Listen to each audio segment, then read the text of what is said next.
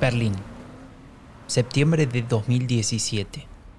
Se acerca el otoño en la capital alemana, pero todavía es posible sentarse afuera a tomar algo. Un grupo de españoles ocupa tres mesas en la terraza de un bar, en Kreuzberg. Se habla alto, como les gusta hablar a los españoles. Una charla de política, de política alemana. Alguno menciona la nueva ultraderecha en ese país habla de sus chances de lograr un buen resultado en las elecciones del domingo siguiente. Y a alguien del grupo se le ocurre preguntar, ¿por qué no hay algo así en España? Uno le dice que es imposible que pase algo así. Eso ya están adentro del PP, se refiere al Partido Popular. Otro menciona a Podemos. ¿Cómo? Podemos es de izquierdas. La discusión continúa, pero llegarán a la misma conclusión. Nunca pasará algo así en España su país nunca tendrá una ultraderecha relevante. Lo que este grupo de jóvenes españoles no sabe es que en cuestión de meses la situación política en España cambiará para siempre.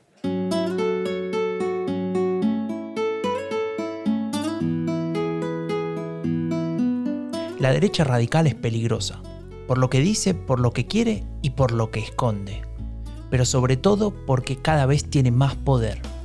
Y lo peor es que no nos dimos cuenta. La elegimos, la votamos, le entregamos nuestra confianza. Todavía estamos a tiempo de detenerla, de impedir que su virus del odio se siga expandiendo. Queremos desenmascararla, contarte cómo nos mienten, cómo juegan con nuestras emociones.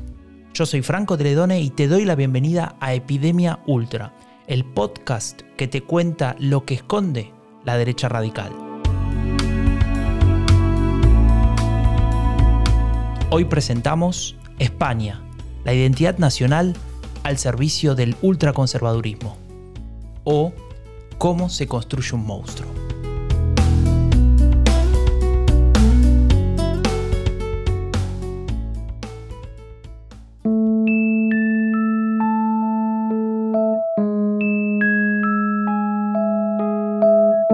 España es inmune a la derecha radical.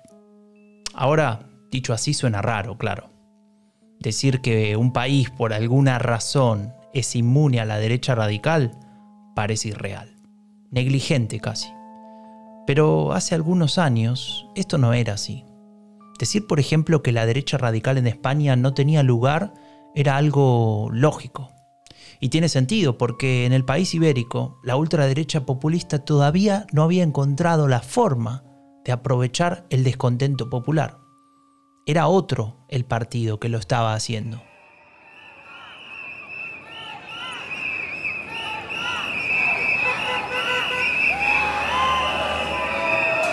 Algunas cosas están cambiando si en un acto como este al final hay tanta gente que no puede entrar y tenemos que agarrar un megáfono y subirnos a una, a una silla para hablar de política. El fenómeno era de Podemos. Era la nueva formación política que decía representar el interés del pueblo los que defendían la voluntad general, los que criticaban a la élite corrupta, o como solían decir, la casta. Casualmente, Podemos había nacido al mismo tiempo que otro partido. Ese partido se llamaba Vox. Un partido que, pese a ubicarse en las antípodas ideológicas, quería todo eso que ya tenía Podemos. Algo que le iba a costar varios años conseguir. De hecho, para muchos, ese éxito de Podemos era la causa de que Vox, la nueva derecha de España, sea apenas un partido testimonial. Pero lo chocante no es que la izquierda lo dijera, lo chocante es que la propia extrema derecha lo decía. En, el año 2018, o sea, ya bastante tarde, el grupo europeo, el grupo parlamentario europeo que reúne a los partidos más importantes de la derecha radical, se reunió en España, tuvo una reunión en España. Y yo fui a hacer un reportaje sobre eso.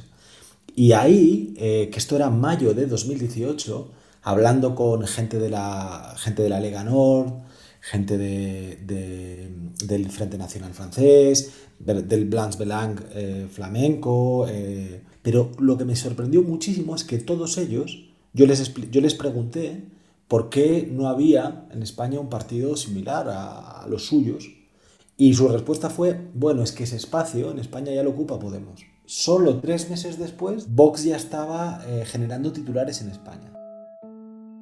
Guillermo Fernández Vázquez es profesor de la Universidad Complutense de Madrid, uno de los que más sabe sobre derecha radical, si no es el que más sabe. Fernández conoce el fenómeno de Vox en profundidad. Ha entrevistado a sus líderes, ha escrito decenas de textos. Él nos va a ayudar a entender cómo Vox se ha transformado en la tercera fuerza política de España.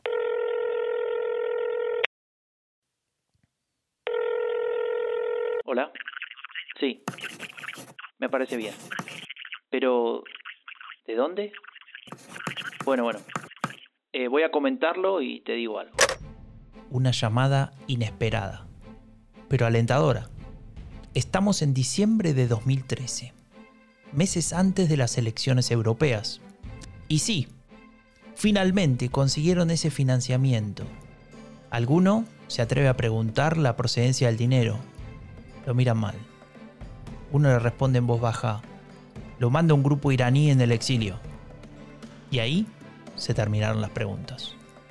Nadie en Vox estaba interesado en tener que explicar a la opinión pública que su partido, que decía defender a la nación, era sostenido por dinero extranjero. Un millón de euros extranjeros. Santiago Abascal y otros dirigentes de Vox debieron brindar esa noche. Y claro, si hasta hace unos días veían cómo su proyecto iba derecho a la ruina, Abascal había apostado todo a ello. El ex dirigente del Partido Popular, la centro derecha española, ya no tenía más chances de relanzar su carrera política. Ya había vivido varios fracasos. Tal vez esta era su última oportunidad. Esta vez tenía que funcionar. Pero, ¿quién es Santiago Abascal? ¿Cómo llegó a fundar y a presidir a Vox, el partido de la nueva derecha española? ¿Cómo lograría este ignoto ex burócrata de partido convertirse en una figura de la política española? Demos un salto hacia atrás en el tiempo. Vayamos a inicios de ese 2013. Vayamos a esa época en la que Abascal todavía era miembro del Partido Popular de España.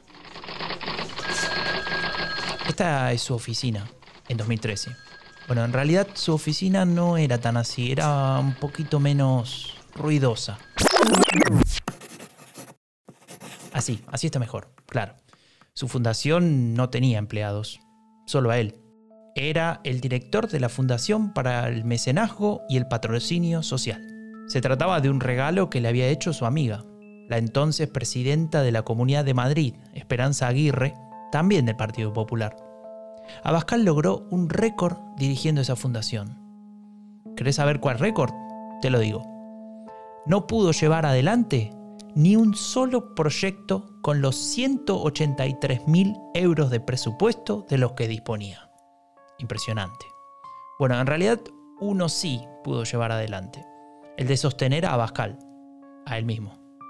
En darle tiempo para pensar qué hacer con su carrera política. Él quería más.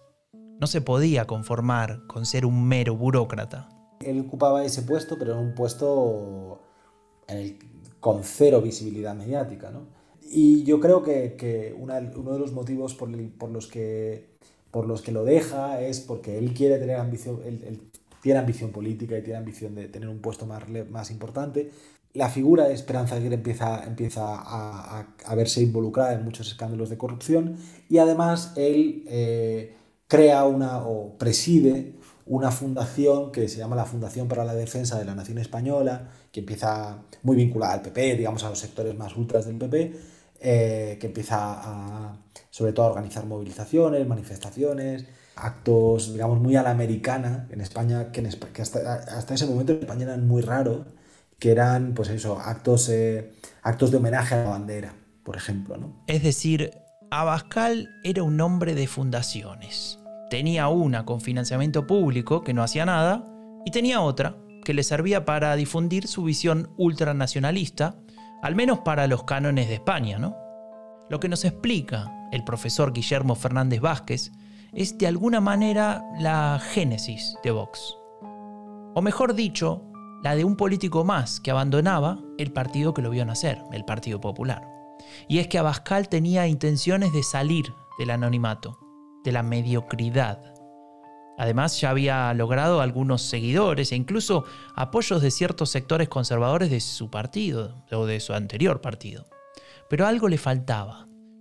Un ingrediente fundamental que todo líder de una fuerza como pretendía ser Vox tenía que tener. Yo creo que, en un principio eh, Santiago Abascal no cumplía el, rol o las características del típico líder populista, carismático, eh, provocador. Hay otras figuras en España, y las ha habido, que, cumplían mucho mejor ese rol que Santiago Abascal, que finalmente era un, eh, pues si me apuras, un burócrata de partido cuya única peculiaridad eh, es que eh, había vivido, es vasco y había vivido en primera línea el terrorismo de ETA. Pero más allá de eso, no, tenía ninguna, ningún rasgo eh, que le hiciera diferente o que le permitiera conectar específicamente con, con el electorado. Y de hecho, esa debilidad carismática de Santiago Abascal explica también que entre 2013 y 2018 Vox mm, fuera un, una, una, fuerza política absolutamente minoritaria, minúscula en España. La falta de carisma de Abascal en aquellos inicios que describe el profesor Fernández tuvo que ser suplantada por otras fortalezas. Por ejemplo, la discursiva. Tal vez contando una buena historia sea más fácil transmitir lo que el líder no podía con su personalidad.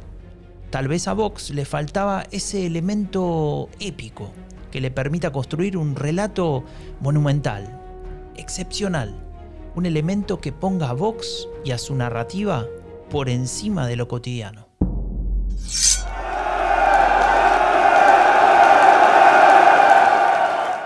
La peculiar concepción que Vox vehicula de la, de la nación española, que es una, que es una concepción muy, muy heredada del franquismo. ¿no? Quiero decir, tiene como diferentes grados, ¿no? Eh, una parte más amplia del electorado en España puede estar de acuerdo con una defensa, digamos, genérica de la, de la unidad del país o de la identidad española, pero en cambio la parte más nítidamente franquista es la que, por ejemplo, asume que eh, la nación española se construye a través de la reconquista, ¿no? Es decir, que la nación española eh, eh, se, se, hace o se, construye echando, expulsando a los musulmanes del país. Y esa, eso lo dice muy claramente Santiago Abascal. Hay una cita que le preguntan por este tema de la reconquista Vox y, por el Islam y por la herencia del Islam en España, y él la niega y dice, eh, el Islam define a, define a España, define lo que es ser español, pero por su contrario es decir, ser español es precisamente no ser islam. Esa idea, eh, esa idea de que, de que España comienza con Don Pelayo en unas montañas del norte y cómo van ganando espacio y batallas a los musulmanes, es, es nítidamente franquista y hasta que Vox no la puso en circulación hace relativamente poco, en los últimos dos años, realmente era una idea bastante extravagante y rara en el panorama político. Nadie, ningún partido se habría atrevido a, decirla. Tal como explica Fernández, que también es coautor del libro Epidemia Ultra, el discurso de Vox es inteligente. Sabe que toda buena historia se basa en un mito, y como Vox no tiene, ya que su origen se basa en algunas donaciones de dudosa procedencia y en las ambiciones de un político venido a menos, lo va a buscar a las páginas de la historia española. Buscan algo que genere identificación, que para ciertos sectores más bien conservadores despierte mm, el orgullo.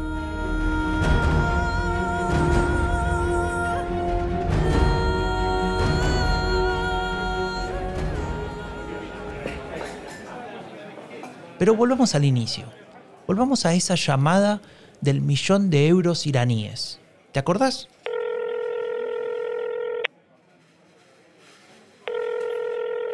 Hola. Perfecto. Vengan, vengan, sí, me lo confirmaron. Ya tenemos el millón de euros.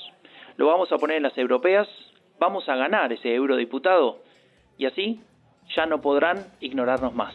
Así que, amigos, es hora de brindar. Con esto les prometo algo. Con esto empieza algo grande.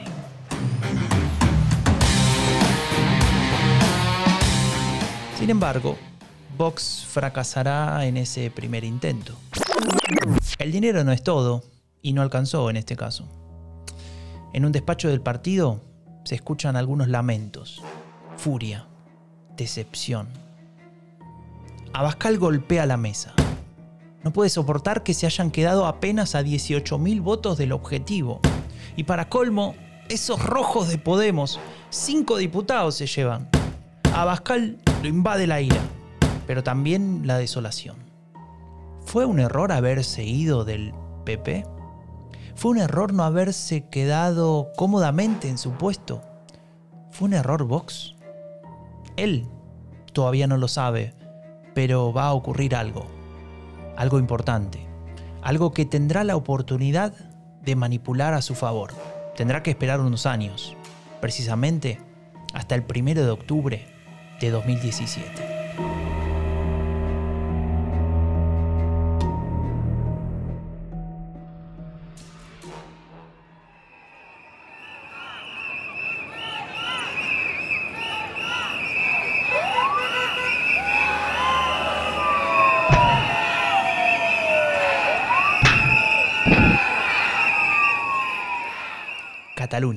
Las autoridades catalanas llevan adelante el referéndum y las consecuencias ya las conocemos todos. La reacción a la crisis de identidad que provoca, que provoca en España el, bueno, el otoño de 2017 en Cataluña, ¿no? Es decir, el gran movimiento, bueno, pues un intento de, eh, de, de hacer un referéndum y de proclamar unilateralmente la independencia, ¿no? Realmente ese movimiento, eh, la, fuerza de ese movimiento, el hecho de que todos los días estuviera en la televisión y, el, y la determinación que mostraban los dirigentes catalanes y una parte de la ciudadanía catalana de, de, independizarse unilateralmente, eso generó una, una, sensación prácticamente de abismo, ¿no? En, mucha, en una, parte no desdeñable de la, ciudadanía, de la ciudadanía española que pensó, el país se rompe. En medio del descontrol hay un ganador silencioso, que recogería los frutos de este caos pocos meses más tarde. Un ganador silencioso que sonreía en las sombras, que se frotaba las manos viendo la sangre, viendo las corridas, viendo las imágenes del desmadre en Cataluña.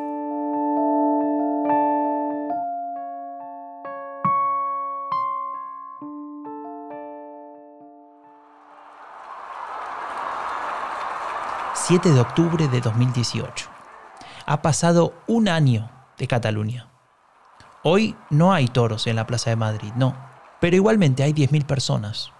Y hay un partido organizador de este evento. Se llama Vox. Y a juzgar por los titulares de los medios de comunicación españoles, parece que hubiese nacido el día anterior. El partido de ultraderecha Vox desborda el Palacio de Vista Alegre Golpe de efecto de los ultras. Vox abarrota una plaza de toros en Madrid. Vox llena Vista Alegre con un proyecto contra los extranjeros, el independentismo y el feminismo. El origen de Vox tiene mucho que ver con, esa, crisis identitaria en España. Hay algunos investigadores que han puesto de relieve, y yo creo que tienen razón, que no es casual que Vox surge, digamos, de la resaca del movimiento independentista catalán, pero también de la resaca del primer Podemos. Según Guillermo Fernández Vázquez, esa es la materia prima de Vox. El descontento de aquel 15M de los indignados, las inseguridades de la cuestión catalana, esos son los elementos sobre los que Vox apoya su discurso identitario. Según ellos, la derecha española representada en el Partido Popular había traicionado a su electorado y la caída del presidente Mariano Rajoy termina por generar las condiciones para el arrebato. Realmente la derecha entra en una crisis, eh, una, crisis de, proyecto y de identidad, podríamos decir. ¿no? Y es en, esa, es en esos meses posteriores a la pérdida del poder, ¿no? donde, donde Vox empieza a recibir un caudal muy fuerte de apoyos por parte de antiguos eh, votantes del PP. ¿no? Digamos, el marco que usaban que se usaba mucha, prensa y desde luego la derecha española con el tema de Cataluña era, era el, del desafío catalán. ¿no? Entonces, una parte del, del, electorado, sobre todo de derechas, consideró que frente a ese desafío, Mariano Rajoy, el presidente del PP en ese momento, no fue lo suficientemente contundente. La mano dura había brillado por su ausencia, o al menos eso decían los de Vox. Según ellos había un espacio vacío, un espacio que decían venir a ocupar. Con ello terminaban de construir el triángulo conceptual con el que el autor Cas Mure define al populismo. Por un lado, un pueblo sufriendo. Por otro, una voluntad general siendo ignorada. En este caso, la de la españolidad, según su definición identitaria. Y por último, una élite corrupta y traicionera que ya no solo representaba el enemigo ideológico de la izquierda, no, esto había sido ampliado. Ahora esa élite corrupta era toda la política, incluyendo al Partido Popular, un partido que ya no representaba ciertos valores conservadores, que supuestamente Vox sí hacía.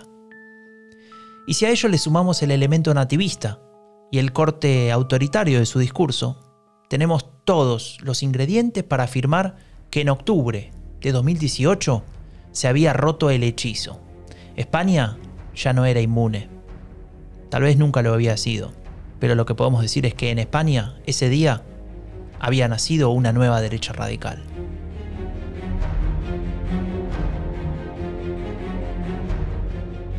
Pero además del discurso identitario y de su sentido de oportunidad, Vox todavía tenía algo que aprender de su familia de partidos políticos de derecha radical.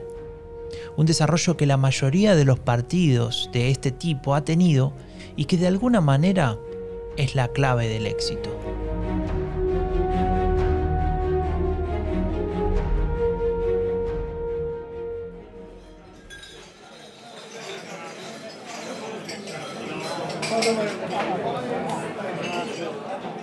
Mientras le da un mordisco al jamón de esa tapa que le pusieron con la cerveza, el hombre sigue hablando. Escupe algo de pan mientras que habla, pero a nadie le importa. Ya no vamos a conseguir más votos de este lado. Hay que ir a buscar allá. Ellos también quieren escuchar que los tenemos en cuenta. Hay que ir a buscar a esos, a esos que, que piensan que la izquierda le ha dado la espalda. Eso se pensaba en Vox. Un razonamiento nada tonto habían visto que la clave para crecer estaba en ampliar el horizonte de votantes, y ya tenían a un grupo en la mira, uno que a primera vista pareciera imposible de alcanzar para una derecha radical, ¿no? Vox claramente el programa que, presentó a las últimas elecciones, que fueron el año pasado, es un programa completamente neoliberal en lo, en lo económico y, autoritario en lo moral y, muy identitario, muy nativista en lo, en lo nacional. ¿no? Pero eh, en los últimos meses eh, está cambiando y además ya ha anunciado, ya está anunciando a través de muchos gestos e incluso públicamente, un cierto giro, un cierto, un cierto giro social o estatista. Eh, y la lectura que, que hace Vox es, ya hemos probablemente logrado captar todo el votante conservador que podíamos. Es decir, a la derecha ya no podemos robarle más voto, eh, ya no podemos quitarle más votantes al PP. Solo podemos seguir creciendo robándole votos a la izquierda eh, decepcionada. Sí, exacto. La mira la pusieron en el electorado de la izquierda. Pero no entiendo, pensarás. Y no, no parece lógico, te lo concedo, pero lo es. De hecho, esto que explica Fernández es una fase superior de las derechas radicales. Está claro que no es una fase fácil de alcanzar. Se trata de romper con la barrera ideológica del eje izquierda-derecha, de llegar a esos a los que nunca hubiese llegado con un programa como el de Vox, enfocado en favorecer a los más poderosos, en desregularlo todo. Un programa que perjudica a los trabajadores, a los asalariados, a los más golpeados económicamente. Esos que supuestamente votan a la izquierda, sí, esos, ¿Cómo puede pasar esto? Bueno, es muy fácil. Hay que sacar el manual básico de la derecha radical.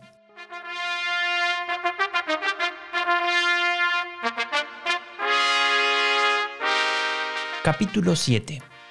Cómo robarle votos a la izquierda adormecida.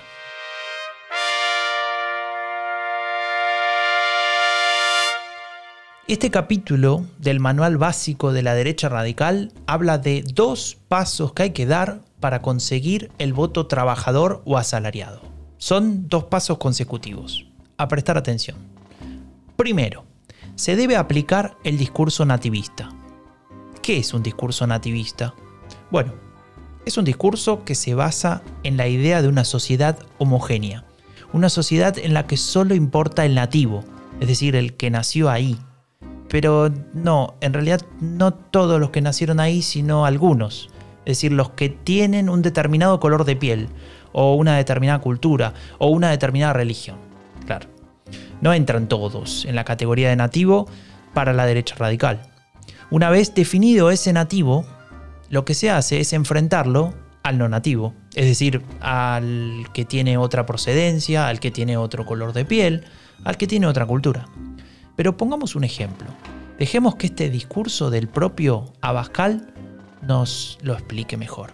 Y es que millones de españoles ya no les tenemos miedo, porque están ustedes ocultando la delincuencia, la inseguridad, los problemas de convivencia, la saturación sanitaria y el terrible coste económico que, por supuesto, tiene para las clases medias ya ahogadas impuestos esta inmigración masiva. En este discurso de Santiago Abascal en la Cámara de los Diputados, pareciera que sin inmigración, España sería un país feliz y sin problemas. Sí, claro, parece muy lineal, pero a la derecha radical populista le funciona. ¿Por qué? Porque para muchos hace falta encontrar un chivo expiatorio para los propios problemas. Y Vox lo ofrece. Y algunos lo compran. Todo sostenido en datos manipulados y teorías conspirativas de las más variopintas.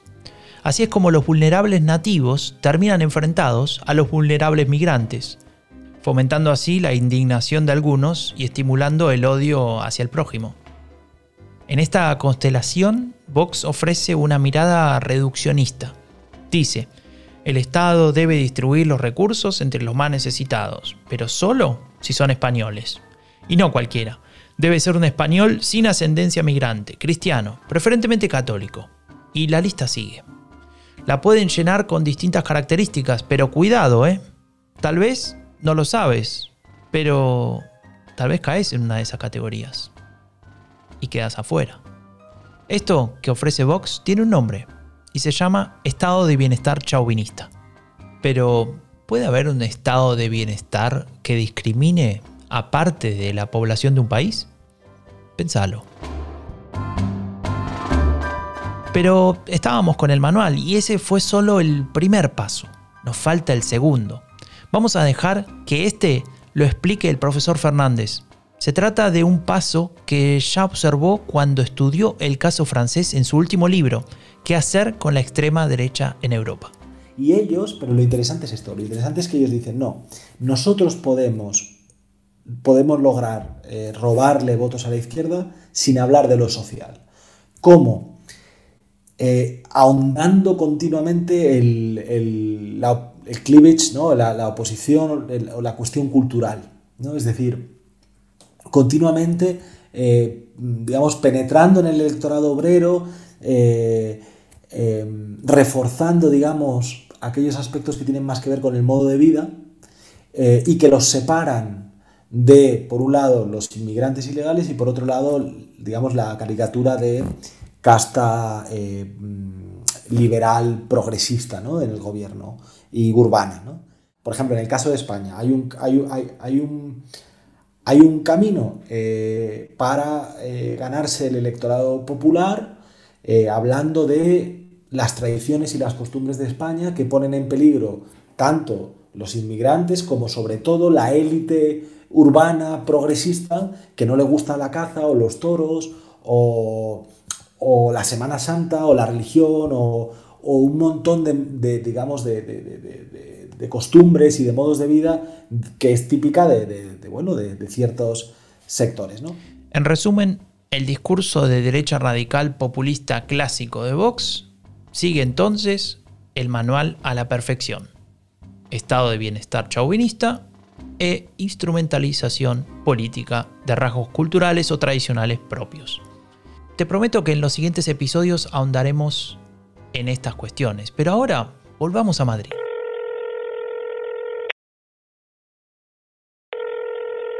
¿Sí? Bien. Adiós. Es el tipo ese que nos presenta al americano, el amigo de Trump. Dice que mañana a las 12 de la mañana. Sí, ya lo conocéis. Se llama Steve Bannon. Trabaja en su intento de generar una suerte de internacional derechista. Supuestamente ya tiene a Le Pen y a Salvini adentro. Los checos, los austríacos también. Además se reunió con Orban. Y Bannon también lo quiere a Vox. ¿Por qué? Porque Vox puede representar ese discurso nativista y antimigrante.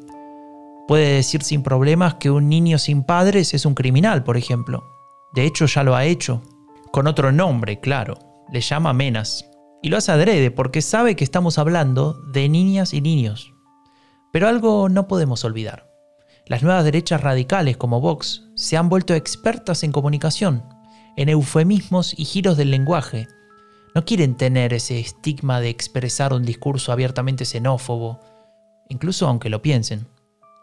Esto les permite no ser absolutamente marginales, algo que sí le ha pasado a otros partidos similares a fines de los 80 o principios de los 90. Saben que deben ir con cuidado, provocando, pero sin romper del todo. Y es que saben que por ese camino pueden lograr algo muy importante. Pueden conseguir su mayor deseo, su objetivo primario, fundamental, ser tomados en cuenta por el resto de los partidos políticos, ser reconocidos y con ello ingresar definitivamente al mundo político.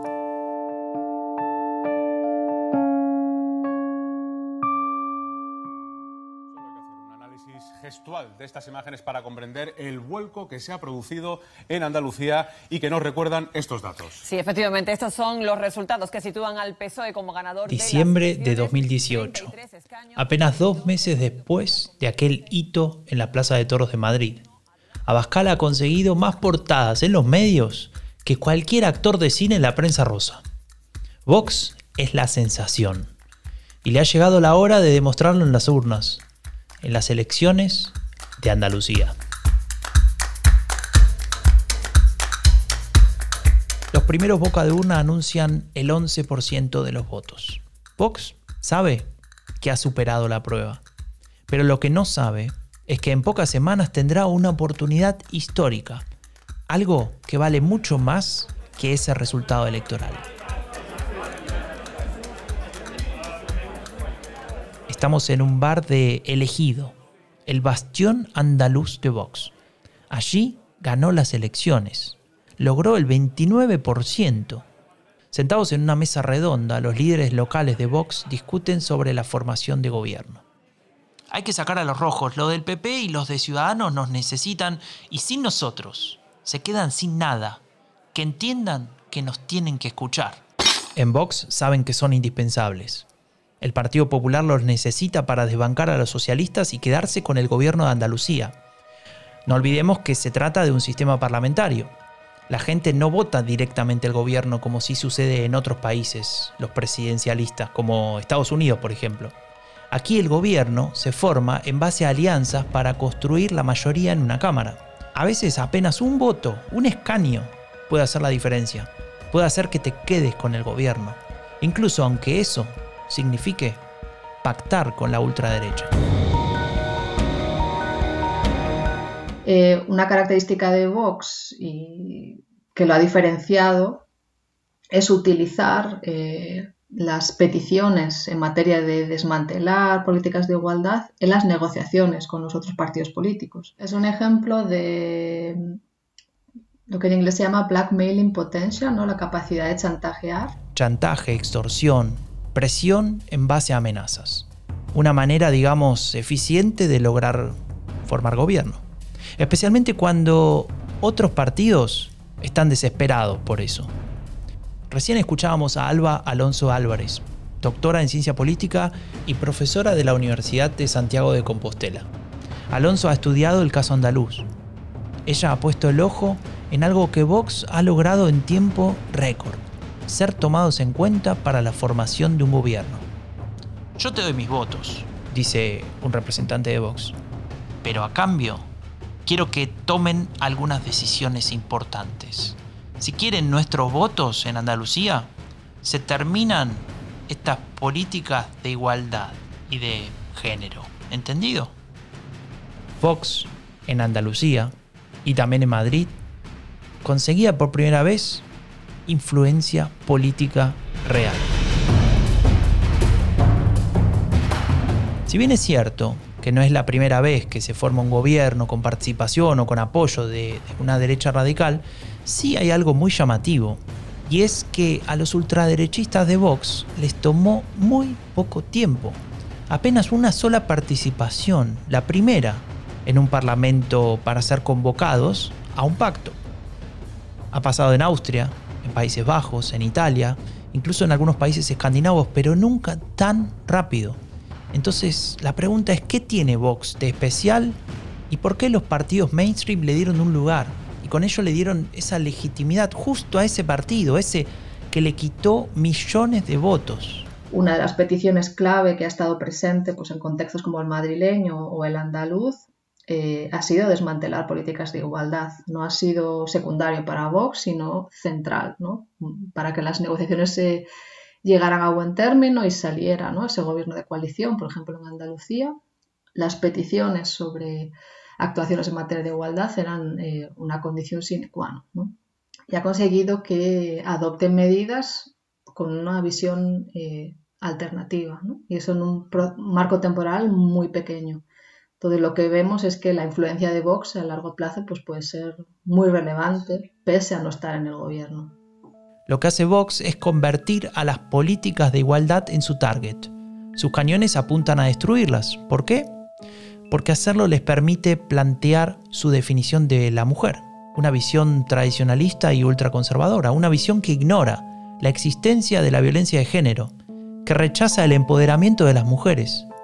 En el discurso de Vox, los derechos y la voluntad de la mujer están ausentes. En su programa electoral de 2019 se pedía la derogación de la ley de violencia de género, por ejemplo. Y lo hacían porque consideran que el hombre no es culpable de los femicidios. Para ellos es una cuestión de violencia, en general, así, abierta, algo propio de la condición humana. Y lo que cuesta entender es entonces cómo interpretan los números crecientes de mujeres asesinadas y golpeadas por hombres, posiblemente no les importe. Posiblemente les dé miedo enfrentarse a esa situación. Hacerlo implicaría revisar algunas de sus posiciones ultraconservadoras. Mejor cerrar los ojos, hacer como que no pasa nada, o peor aún, disfrazarlo de otra cosa. Este tipo de posicionamiento fue el que Vox consiguió imponer en las negociaciones para la formación de gobierno en Andalucía.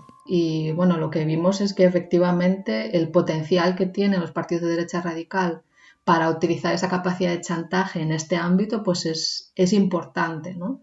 Entendemos que esto es una, eh, un retroceso en términos de democratización en el contexto español. ¿no? Si existe una gente que está siendo eficaz en erosionar las políticas de igualdad, eso hay que leerlo en un contexto más grande, en la capacidad de Vox para eh, erosionar la democracia española, utilizando palabras más gruesas.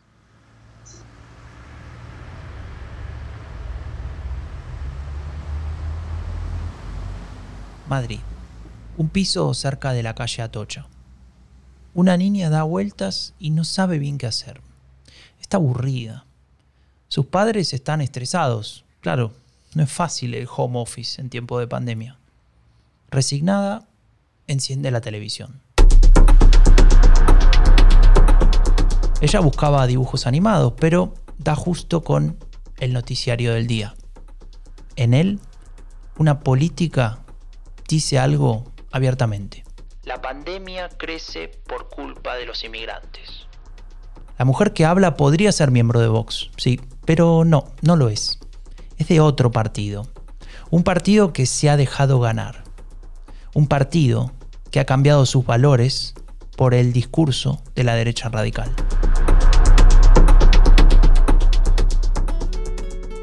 Y la niña escucha. Todavía no sabe lo que significa inmigrante, pero su cerebro lo ha captado todo.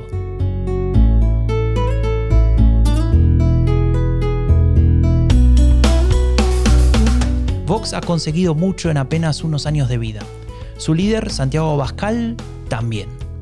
De triste burócrata gris, cobrando por no hacer nada en una fundación financiada por el gobierno madrileño, representante principal de la derecha radical en España. Pero el mayor de sus amaños no ha sido su carrera o construir el partido. Ha conseguido una cosa más, algo que buscan todos los partidos de derecha radical, el contagio en otras fuerzas políticas. Algo que tal vez es lo que más nos debería preocupar. Vox ha forzado la normalización de su discurso y los desconcertados dirigentes de la derecha tradicional han optado por copiarlo y reproducirlo. Gracias a eso, el odio ha crecido y el miedo también. Tal vez sea el momento de entender que detrás de Vox hay algo más. Hay un futuro con menos derechos, con más autoritarismo, con menos solidaridad, con más odio. Esto es lo que Vox no te cuenta. Esto es lo que hace que la derecha radical sea tan peligrosa. Yo soy Franco de Ledone y esto fue Epidemia Ultra, el podcast que te cuenta lo que esconde la derecha radical. Este primer episodio de Epidemia Ultra fue posible gracias a la colaboración de Alba Alonso Álvarez, profesora de la Universidad de Santiago de Compostela, y a Guillermo Fernández Vázquez, profesor de la Universidad Complutense de Madrid. Idea, locución y edición, Franco de Ledone. Guión, Romina Ballester y Franco de Ledone. Producción ejecutiva, Tomás Pérez Bisón. Epidemia Ultra es una coproducción entre Anfibia Podcast y Rombo Podcast. Suscríbete en Spotify, en Apple Podcast o en cualquier otra plataforma que utilices. Y si quieres saber más sobre nuestro proyecto Transmedia, ingresa a epidemiaultra.org o síguenos en nuestras redes sociales.